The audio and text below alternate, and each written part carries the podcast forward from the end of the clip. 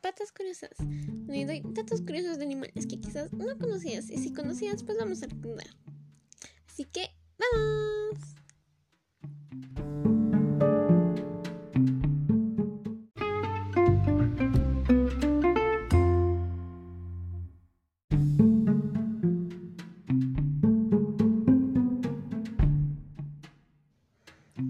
Y se estarán preguntando sobre qué hablaremos el día de hoy. Pues desde ya le digo que el día de hoy vamos a hablar sobre los animales. Ah, no mentira, como que se nos subieron. Vamos a hablar sobre el caballito de mar y la estrella de mar. Así es, dos animales acuáticos con una gran peculiaridad. Así que no se lo pierdan y empecemos con el caballito de mar.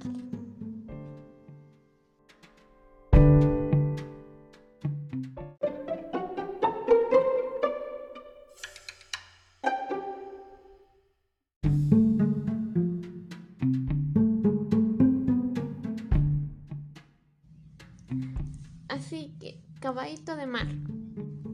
Los caballitos de mar pueden cambiar de color, así es. Ellos pueden cambiar de color como camuflaje. Y cuando cambian de color es mejor no acercárseles, es como un camaleón. Cada color significa una cosa. Usan sus colas prensiles para sujetarse al coral o a algunas algas. Interesante, ¿no? Y normalmente sus colas parecen como otra ramita del coral. Las crías mientras están creciendo pueden comer hasta 3.000 veces al día. Y luego, más adelante les diré por qué. Tienen buena visión y pueden mover el ojo de manera independiente, como un camaleón otra vez. Existen unas 50 especies de caballitos de mar. O sea, son un montón, como no si el mar es muy grande y amplio, ¿no creen? Y aquí les viene la razón del por qué las crías pueden comer tanto. Y es porque no tienen estómago. Así es. Ellos no tienen estómago, entonces no hacen todo el, no tienen todo el sistema digestivo así de nosotros que comemos. Y, pues ya saben lo que pasa, ¿verdad? Ellos no lo tienen. Pero esas razones que pueden comer y comer y comer. Y comen cosas pequeñas como larvas. Y entonces, como no tienen dientes, las tragan y ya estuvo. Interesante, o sea, no tienen estómago. Por eso comen un montón. Están entre las criaturas más lentas del océano. Y la verdad es que sí son bien lentas. O sea, sí caminan. Caminan más y nadan bien lento. Entonces, este fue el cabello del mar y les vengo con un dato extra sobre este hermoso animal.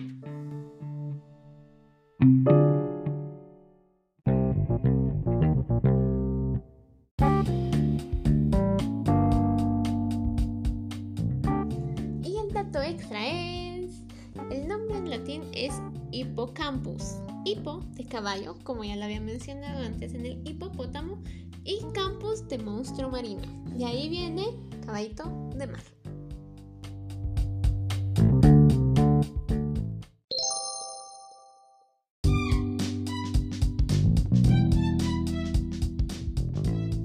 Antes de continuar, les invito a que vayan a la panadería Sweet Sweet. Así es, esa panadería donde damos pan rico, suave y delicioso.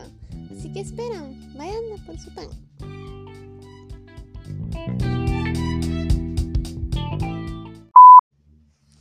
Por favor, no se lo crean, es para tarea de colegio y no quiero que vayan a buscar algo que no existe. Gracias.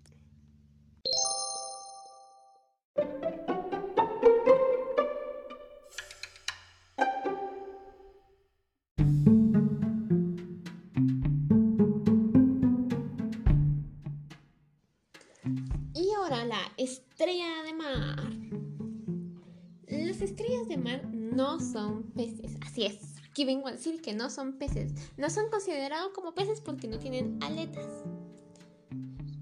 También son equinodermos. Y si se preguntan qué son equinodermos, son animales marinos invertebrados que tienen esqueleto interno y pueden tener una simetría bilateral o pentarradial. Es decir, que sus partes corporales se dividen en cinco regiones y se sitúan alrededor de un centro. Eso significa equinodermos. También difícil la palabra. Sigamos. existen más de 2.000 especies de estrellas de mar. O sea, estos animales con el caballito sí tienen varias especies. Existen, interesante, ¿no? La estrella de la corona de espinas y la estrella del sol pueden tener hasta 40 brazos. O sea, se imaginan, no solo tienen 5 brazos, pueden tener hasta 40. Un montón y no sé cómo les cabría tanto brazo. Pero bueno. Pueden regenerar un brazo perdido y puede durar un año en crecer. O sea, sí se regenera lentito, ¿eh? No tienen sangre. Exactamente, ellos no tienen sangre, por lo mismo. Supongo que por lo mismo que son equidonermos, pero no estoy segura. Tienen pequeños ojos en la punta de cada brazo. Así es, cada bracito, imagínense si tienen 40 brazos, tienen 40 ojos. ¡Wow! Y esto fue la estrella de mar.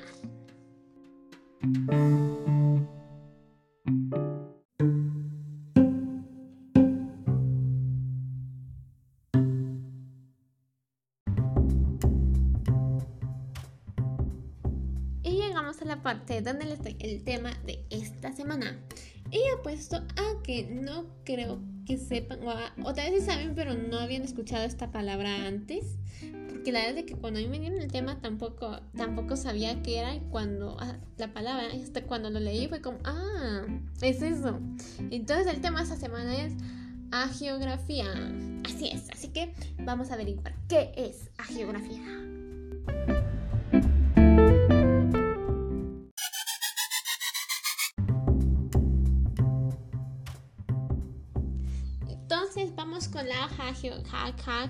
Geografía. Está bien difícil pronunciarlo. Pero bueno, entonces, vamos a tratar con un tema algo religioso. Así que no, no, como que independientemente de su religión, solo eh, pongan atención a la definición y si no desean escucharlo, entonces no escuchen. La hagiografía es una composición biográfica acerca de los santos. Técnicamente nos van a describir la historia de los santos y cómo, cómo fue su vida, desde pequeños algunos hasta cuando murieron, o a veces van a empezar desde cuando, un poco antes que se convirtieran en santos. El autor, o prácticamente la de la hagiografía, se le denomina hagiógrafo. Hagiógrafo. También difícil las palabras.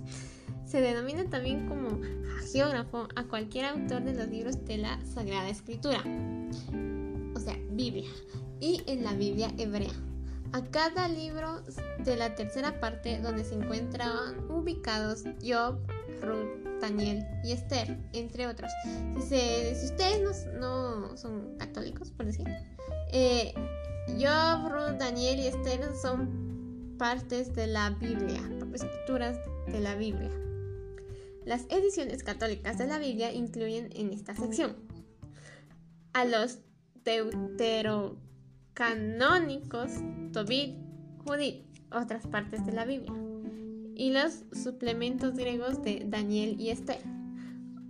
Otras ediciones añaden además a Jonás.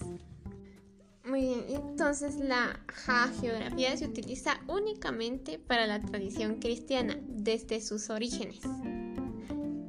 Y la verdad es de que me parece interesante porque no sabía esto de la que existía una palabra para las personas que escribían la vida de los santos. Entonces me parece muy interesante, la verdad. Sí había escuchado vidas de santos antes.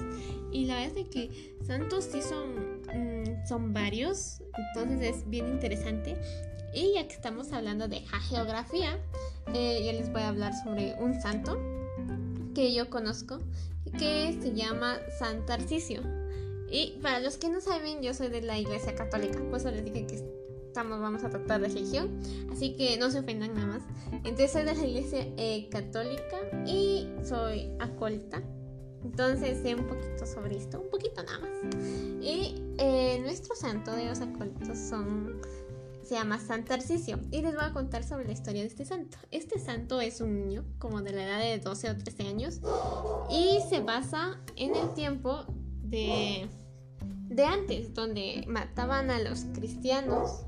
Entonces, eh, digamos que por lo que me recuerdo, era de que en ese tiempo, por lo mismo que les digo que mataban a los cristianos y a todo aquel que creía en Dios, eh, ellos estaban haciendo, hacían misas abajo como en cavernas, por decirlo así, pero esa era abajo de un cementerio, si no mal estoy.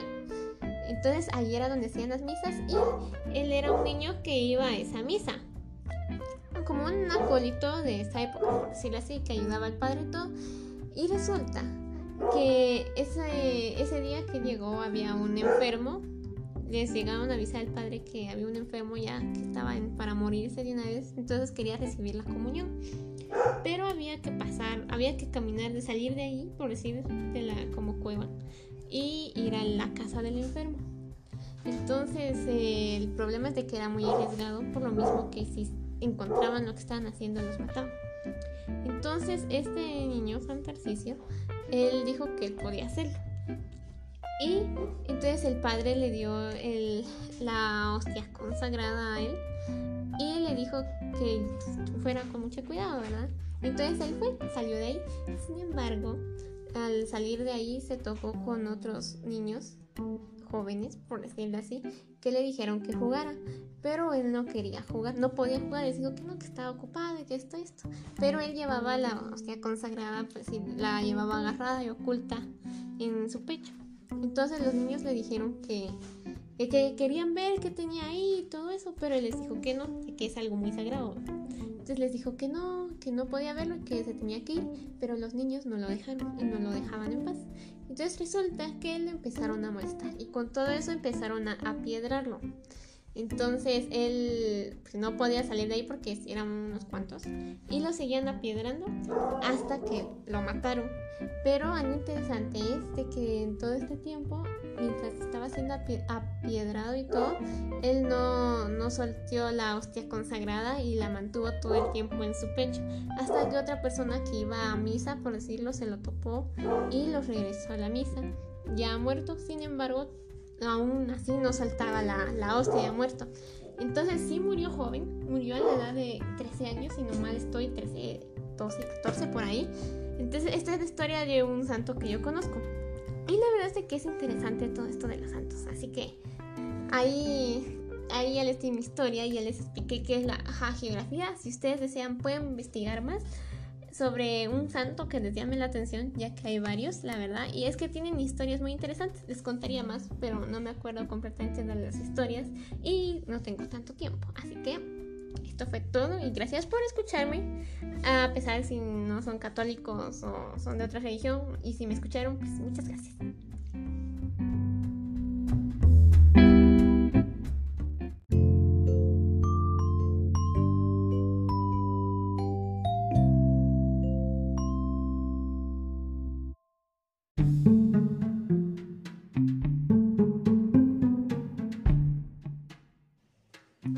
Eso fue todo por esta semana. Espero que les haya gustado. Eh, lo de haya parecido interesante lo de la geografía.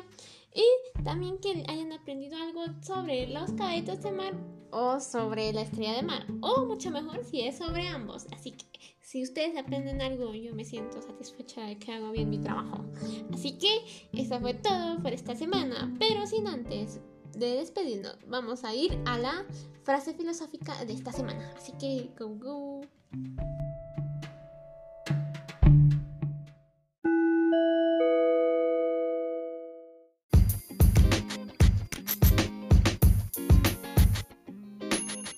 Muy bien, y la frase filosófica es, podemos imaginarlo todo, predecirlo todo, salvo hasta dónde podemos hundirnos una frase muy sabia.